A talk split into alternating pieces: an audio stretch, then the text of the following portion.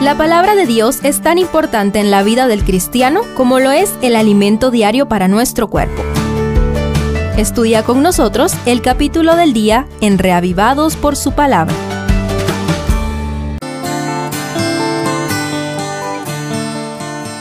Marcos 9 nos lleva del monte de la gloriosa transfiguración de Cristo al valle de la penosa confusión de los discípulos que no eran capaces de comprender la misión del Mesías.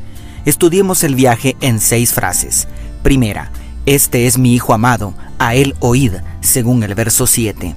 Esta frase se escuchó desde la nube que cubrió a Jesús, Elías y Moisés cuando Pedro, Santiago y Juan estaban atónitos contemplando un pequeño anticipo de la gloria del reino de Dios.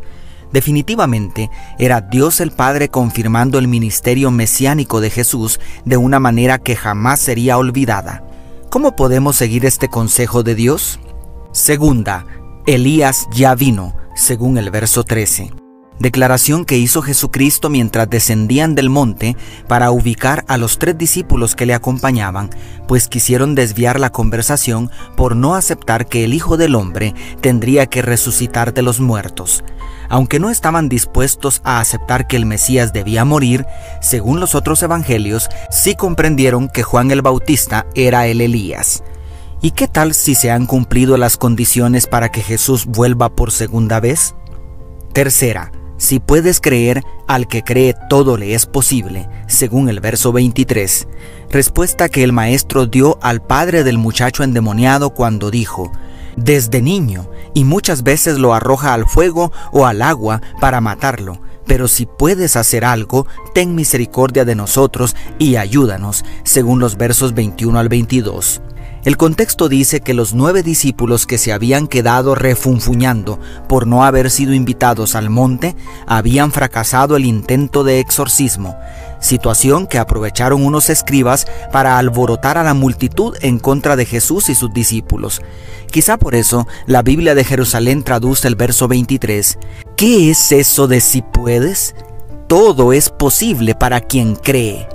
¿Cuántos necesitamos clamar como aquel padre de familia? Creo, ayuda mi incredulidad, como dice el verso 24.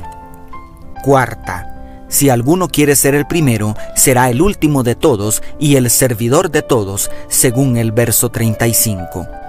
Profunda lección que el Señor les diera a sus discípulos porque después de completar la gira secreta por Galilea, cuando el maestro pasó mucho tiempo a solas con ellos para enseñarles que el Hijo del Hombre sería entregado en manos de hombres y lo matarían, pero después de muerto resucitaría al tercer día, como dice el verso 31, pero los discípulos estaban tan ciegos que solo discutían quién sería el mayor en el reino.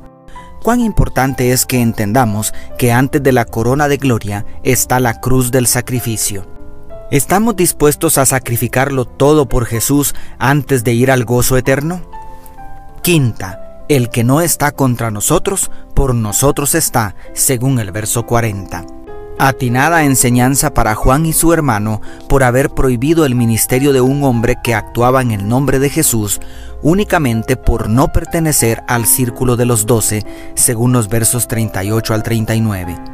Además, en el verso 41 Jesús promete, y cualquiera que os dé un vaso de agua en mi nombre, porque sois de Cristo, de cierto os digo que no perderá su recompensa.